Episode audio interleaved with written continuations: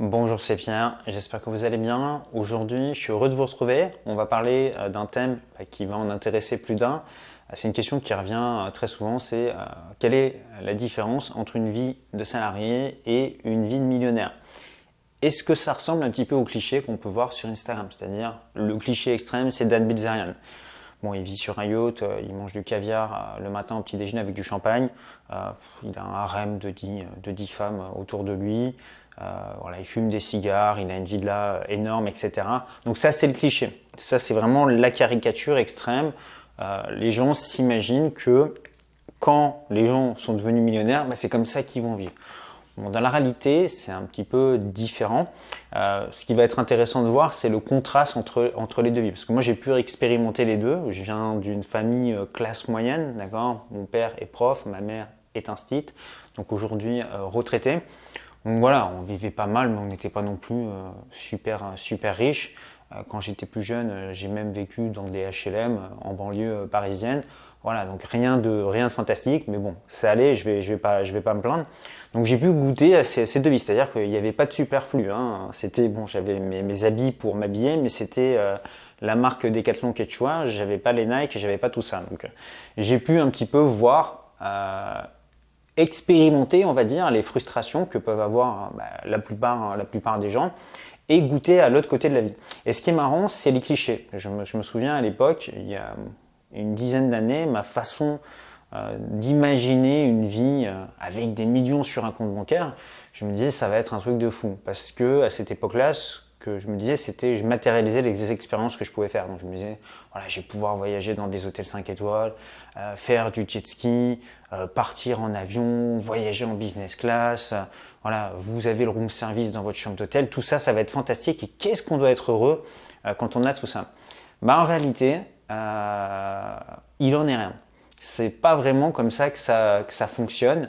Euh, certes, ce sont des expériences qui peuvent être agréables, mais c'est pas ce qui va vous rendre heureux dans votre vie. En fait, la plupart des gens confondent la notion de bonheur et la notion de plaisir immédiat. Si vous changez votre téléphone et que vous achetez un nouveau modèle qui vient de sortir de smartphone, bah sur le coup, vous allez être très content, mais vous allez voir que très rapidement, après une semaine ou deux, en fait, votre téléphone, vous y faites plus spécialement attention et c'est pas ça qui va vous rendre vraiment heureux. Généralement, ce qui va vous rendre heureux, c'est plutôt de passer du temps avec vos amis, avec vos proches ou lorsque vous avez un challenge, vous avez par exemple beaucoup bossé pendant euh, des années, vous obtenez par exemple un diplôme ou vous passez un concours ou vous gagnez une compétition sportive. Voilà, ce type de choses-là, ça, ça va vraiment vous procurer un bonheur et une fierté euh, sur euh, le long terme. Donc, qu'est-ce qui change finalement entre la vie que je pouvais avoir avant et la vie que j'avais, que j'ai aujourd'hui?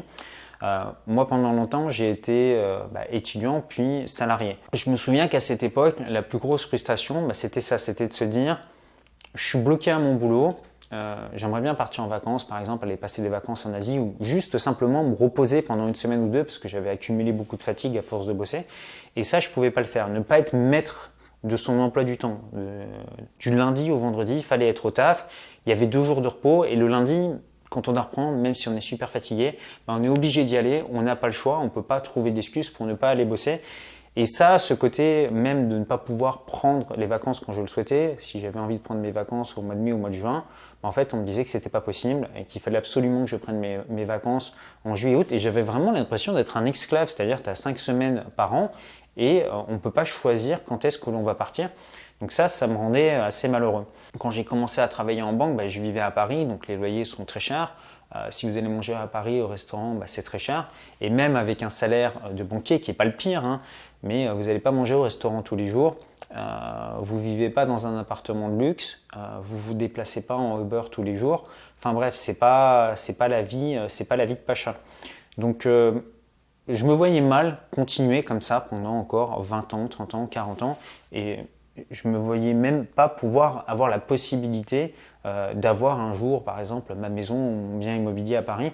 Ça me paraissait impossible vu les prix délirants qui étaient pratiqués à Paris. Donc je me suis dit, en fait, finalement, je vais être condamné toute ma vie à rester dans un logement pourri, parce que généralement à Paris, les logements que vous louez sont pourris, sont pas rénovés. Les propriétaires savent qu'ils vont pouvoir euh, les louer ad vitam aeternam, donc ils font pas d'efforts de ce côté-là vivre dans un mode de vie finalement stressant, avoir une estime bah, de soi qui, baisse de jour en jour parce qu'il y a la vie qu'on voudrait obtenir et puis la vie qu'on a et l'écart se creuse de jour en jour. on est stressé, on est fatigué, on n'est pas bien, on n'a pas d'argent de côté.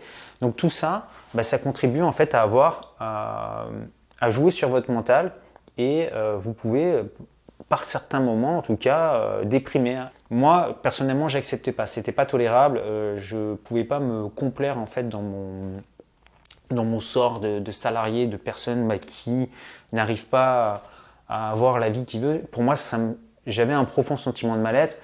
Et ajouté à ça, euh, j'avais sur mes dernières années en banque rencontré un directeur qui était un petit peu un petit peu taré, hein, on peut le dire. Il avait déjà eu plusieurs problèmes avec plusieurs de ses employés. En gros, euh, il fouillait euh, dans les placards, euh, il surveillait nos emails.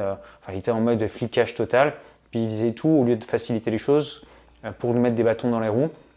Donc voilà, à un moment donné, moi, la goutte d'eau, en fait, je suis arrivé à un stade où je suis arrivé dans le bureau de mon boss, il m'a mal parlé, il m'a regardé avec le regard de la haine. Et à ce moment-là, j'ai failli passer par-dessus le bureau. Et je vous le dis, c'est vrai, hein, c'est une histoire J'ai fallu lui coller une tarte en pleine figure. Et je me suis dit, j'ai tremblé, je me suis maîtrisé, je me suis dit, ok, à partir de maintenant, c'est fini. Cette vie de salarié, je la veux plus. Je veux une vie c'est moi qui décide de comment est-ce que je vais traiter, de mon temps, etc. Et c'est vraiment à ce moment-là que j'ai commencé à m'intéresser à tout ce qui était investissement, business, etc. Je m'y intéressais un petit peu avant, mais c'est vraiment là où ça m'a donné le coup de pied aux fesses pour accélérer et où j'ai commencé euh, à investir euh, dans l'immobilier, notamment en faisant de la location courte durée, etc.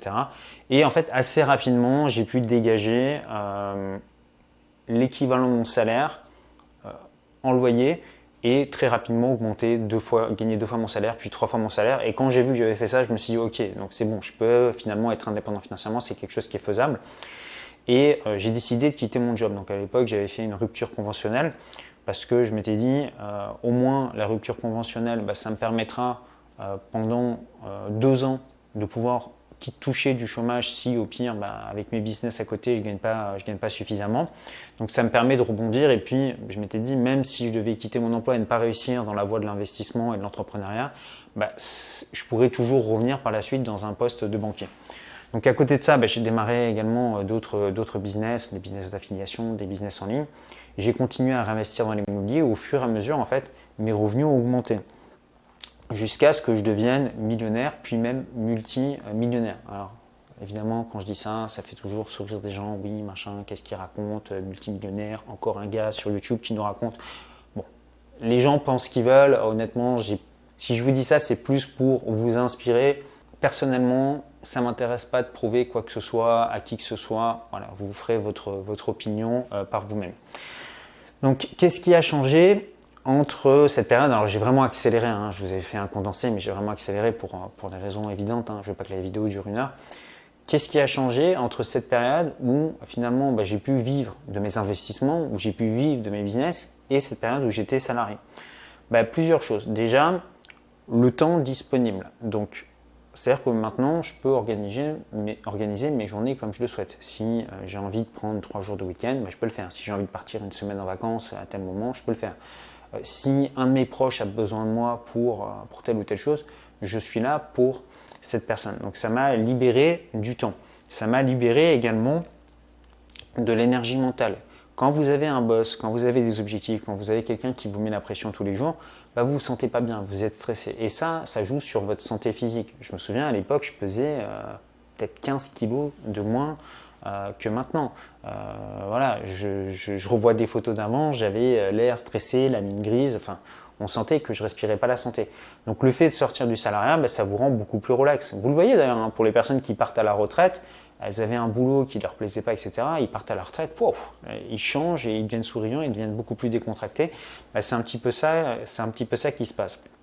Durant cette période, euh, généralement, ce qui se passe, c'est que vous comblez les manques, ce que vous n'avez pas pu faire à l'époque où vous étiez salarié. Par exemple, je sais pas, vous rêviez d'avoir une belle bagnole, vous allez vous l'acheter. Vous vouliez euh, tel, euh, tel costume, vous l'achetez. Telle paire de pompes, une montre, vous vous l'achetez, etc.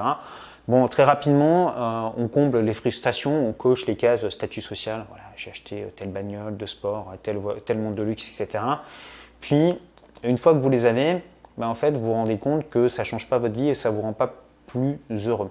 Donc il y a un petit peu une déception parce que ça peut paraître bizarre, mais quand on devient indépendant financièrement, dans cette tête, on s'était fait toute une image de se dire waouh, ma vie va être tellement extraordinaire, je vais être Dan Bilzerian sur les réseaux sociaux. Et puis finalement, quand vous y êtes, vous dites bah non, c'est pas ça. C'est pas euh, ok, avoir du matériel et tout, c'est cool, mais ça change pas, ça change pas grand chose. Et puis vous vous posez cette question, bah, qu'est-ce que je vais faire maintenant de mes journées? Maintenant que bah, j'ai plus entre guillemets besoin de travailler, à quoi est-ce que je m'occupe Surtout qu'à cette époque-là, je ne sais plus vers quel âge je suis devenu indépendant financièrement, peut-être vers 33 euh, ans, 34 ans, un truc comme ça. J'ai plus des dates, bon, à 2-3 années près. Euh, qu'est-ce qui se passait? Ben, J'allais par exemple dans les beaux hôtels et tout, des hôtels 5 étoiles, mais qu'est-ce qui se passe dans ces hôtels? Vous croyez vraiment qu'il y a des gens de votre âge euh, qui ont 33 ans qui sont dans les hôtels 5 étoiles? Non. Les personnes, elles ont 60 ans, 70 ans. Quand vous voulez partir en vacances, vous pensez que vous avez euh, beaucoup de potes de 25 ans, 30 ans euh, qui sont indépendants financièrement, qui sont, motivés pour aller se faire un petit voyage euh, à Bali en plein mois de janvier? Non, ils peuvent pas, ils bossent, ils sont occupés. Donc en fait, vous vous retrouvez un petit peu tout seul. C'est-à-dire que vous, vous avez une vie qui est complètement en décalage avec les gens de votre âge. votre famille bosse, vos amis y travaillent, et puis il y a aussi un écart qui se creuse et vous pouvez vous sentir mal de gagner autant d'argent par rapport à d'autres personnes qui, elles, bah, galèrent un peu. Il y a un sentiment où vous dites, ouais, c'est pas vraiment juste que moi j'y gagne autant alors que bah, ils soient toujours un petit peu limités dans le, dans salariat.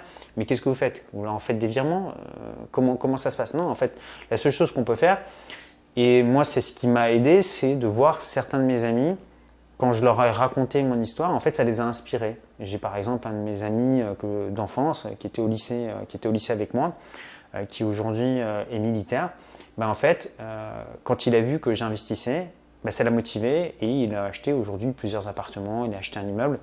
J'ai un autre de mes amis que j'avais rencontré à l'époque où j'étais banquier à Paris, qui avait un boulot, franchement, voilà, c'est un pote qui est portugais, un putain de bosseur.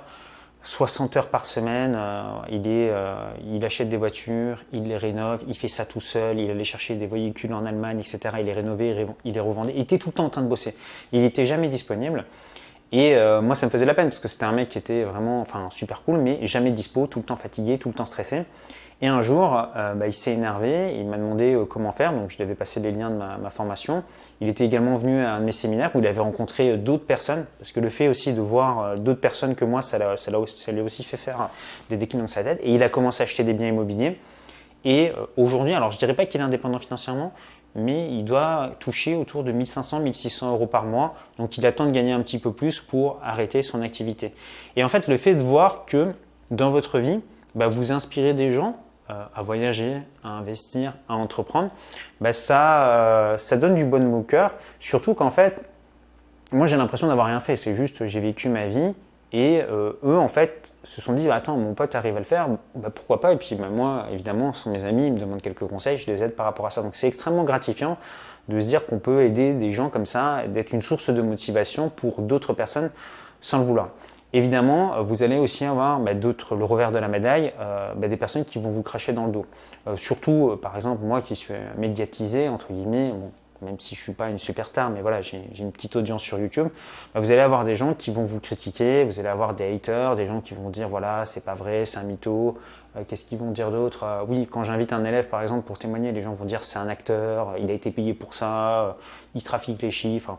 Voilà, tout, ce qu'on peut entendre, un peu tout et n'importe quoi en même temps, c'est comme ça, ça fait partie du jeu, c'est les réseaux sociaux. Qu'est-ce qui a changé également euh, dans la mentalité euh, quand vous allez euh, devenir indépendant financièrement, quand vous allez commencer à avoir de l'argent Votre confiance en vous, votre estime de vous va augmenter. Pourquoi? Parce que en fait, votre vie, elle est basée sur différents piliers. votre santé, voilà, comment est-ce que vous vous sentez physiquement, vos finances, vos relations de couple, les relations avec vos amis, etc. Et si vous avez déjà le pilier de l'argent qui est là, bah, c'est plus un souci sur lequel vous avez besoin de bosser. Vous n'allez plus euh, stresser par rapport à ça. Et vous savez que quoi qu'il arrive, euh, vous pouvez faire face financièrement. Votre voiture tombe en panne, bah, vous pouvez faire face. Euh, vous avez un problème aux dents qui vous coûte très cher, vous pouvez faire face. vous avez besoin de partir parce que, je sais pas, un proche est décédé, de prendre un billet d'avion, etc. Vous pouvez le faire. vous avez une personne de votre famille qui est en difficulté, vous pouvez l'aider. Donc ça vous donne quand même énormément de possibilités et vous allez énormément gagner en confiance en vous. Maintenant, Euh, là où il faut faire attention, c'est, euh, et ça je, le vois hein, quelquefois, c'est euh, pas péter les plombs et pas se prendre pour la septième merveille du monde parce que vous avez de l'argent sur votre compte bancaire. A certaines personnes, généralement les nouveaux riches, hein, quand ils ont de l'argent, bah, ils s'imaginent en fait qu'ils sont plus importants que les autres et que leur temps et que leur vie a plus de valeur que les autres. Voilà, ils en sont persuadés qu'ils sont au-dessus, au-dessus du lot. Moi, euh, je pars du principe qu'un être humain, c'est un être humain, et c'est pas parce qu'il y en a un qui a plus d'argent que l'autre qu'il a plus de valeur. Voilà, c'est pas pas ma vision de la vie. Donc, euh, je pense que quand, enfin, si c'est votre cas et c'est ce que je vous souhaite, quand vous serez riche, quand vous aurez de l'argent, n'oubliez jamais de dire bonjour bah, à la dame, par exemple, qui fait le ménage euh, dans la cage d'escalier, ou à la personne bah, qui bosse peut-être depuis 12 heures et qui vous a apporté votre café. Voilà, enfin, faut pas devenir non plus s'imaginer que voilà, j'ai de l'argent, donc je peux payer des gens pour qu'ils bossent pour moi, donc euh, ça devient entre guillemets mes esclaves et euh, je, les, je, les, méprise. Non, faut pas que ça vous monte à la tête. Restez, l'argent c'est juste un outil, il faut pas que ça devienne quelque chose qui va vous faire, qui va vous faire péter, euh, qui va vous faire péter les plombs. L'autre chose qui a, pas mal changé, c'est le fait de, déléguer les choses que je n'avais plus envie de faire. Par exemple, voilà, je fais plus le ménage, les courses, je me fais livrer. Hum, tout ce qui est euh, support client, etc., euh, pour mes appartements, etc., euh, c'est délégué à des personnes qui s'en occupent. Tout ce qui est avis d'imposition, etc., je m'en occupe plus. C'est un comptable qui le fait pour moi. Voilà, j'ai des avocats qui vont s'occuper de ces choses-là.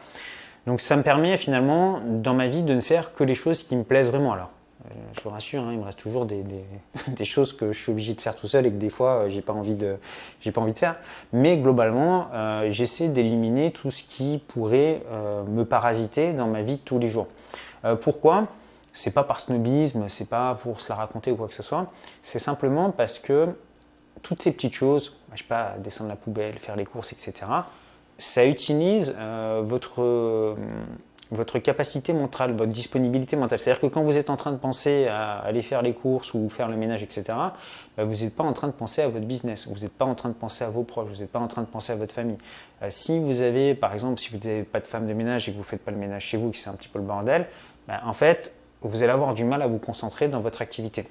Donc c'est vraiment un gros plus, ça, de, hum, une fois qu'on a de l'argent, de pouvoir euh, avoir des personnes qui vont vous décharger de ces tâches entre guillemets ingrates et qui, sur votre temps de vie, si vous cumulez le, temps de faire le ménage, le temps de faire les courses, le temps de faire à manger, etc., heure après heure, en fait, euh, vous passez des années de votre vie à faire des choses qui vous plaisent pas vraiment. Donc, ça m'arrive de le faire de temps en temps pour, euh, pour m'amuser, mais au quotidien, voilà, je fais plus ces choses-là et je, sens, je me sens beaucoup mieux. Donc, au final, le bilan entre ma vie d'avant et ma vie de maintenant, mais je dirais qu'il y a vraiment eu un gros gap. Le, vraiment, le gros niveau de bonheur, il est passé à partir du moment où j'avais plus besoin d'aller bosser, où j'ai récupéré mon temps. C'est-à-dire la liberté de faire ce que je veux quand je voulais. Le lundi matin, si j'avais envie de dormir, je pouvais le faire. Le mardi, si j'avais envie de prendre un billet d'avion pour partir à Bali, en Thaïlande, au Mexique, c'était possible. Gros niveau de bonheur. Donc ça, généralement, c'est quand vous commencez, ça dépendra de votre niveau, mais quand vous commencez à gagner 6 000 euros par mois ou jusqu'à 10 000 euros par mois, voilà, là, votre niveau de bonheur, il, augmente énormément. Tout ce que vous gagnez au-dessus, euh, c'est du superflu. Donc, soit vous le dépensez dans des bêtises, mais qui ne vous rendront pas euh, heureux ou heureuse, soit euh, cet argent, et c'est ce que je vous encourage à faire, si vous êtes malin, vous allez le prendre et vous allez l'investir parce que ça va vous acheter des années de vie de liberté. tout ce que vous gagnez, par exemple, je ne sais pas si vous avez un mode de vie où vous dépensez 6 000 euros par mois, mais par exemple vous gagnez 20 000 euros par mois avec vos business et vos investissements, je vous invite à prendre les 14 000 euros restants, les investir pour acheter de nouveaux biens immobiliers qui vont vous permettre de conserver cette rente de 6 000 euros par mois, mais à vie, euh, voire l'augmenter parce que vous avez l'inflation du coût de la vie. Donc le fait de gagner plus d'argent, après, c'est plus une question de sécurité, euh, c'est d'autres problématiques, euh, vous le verrez quand, quand vous y serez. Quand vous commencez après à avoir beaucoup d'argent, vous allez vouloir protéger l'argent que vous avez réussi, réussi à accumuler. Euh, comment? Bah, Soit euh, en vous géodiversifiant, c'est-à-dire en ouvrant des comptes à l'étranger, en ayant des sociétés à l'étranger, en investissant dans des biens immobiliers également à l'étranger, voilà, en ayant plusieurs résidences, c'est-à-dire des solutions de backup.